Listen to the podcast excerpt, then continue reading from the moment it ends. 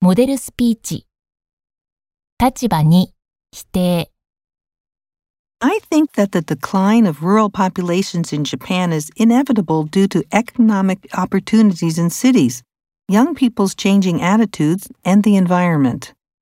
First and foremost, cities attract people due to the availability of jobs. Now that agriculture has been mechanized, the number of jobs available in rural areas has declined drastically.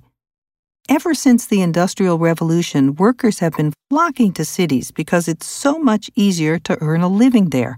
I think that as technology continues to advance, rural areas will continue to lose population. Another reason is that the younger generation just doesn't want to live in the country anymore. Many of them see rural areas as conservative and backward, and they want to be in a big city where they have freedom and there are more opportunities for things like entertainment and meeting a wide variety of people.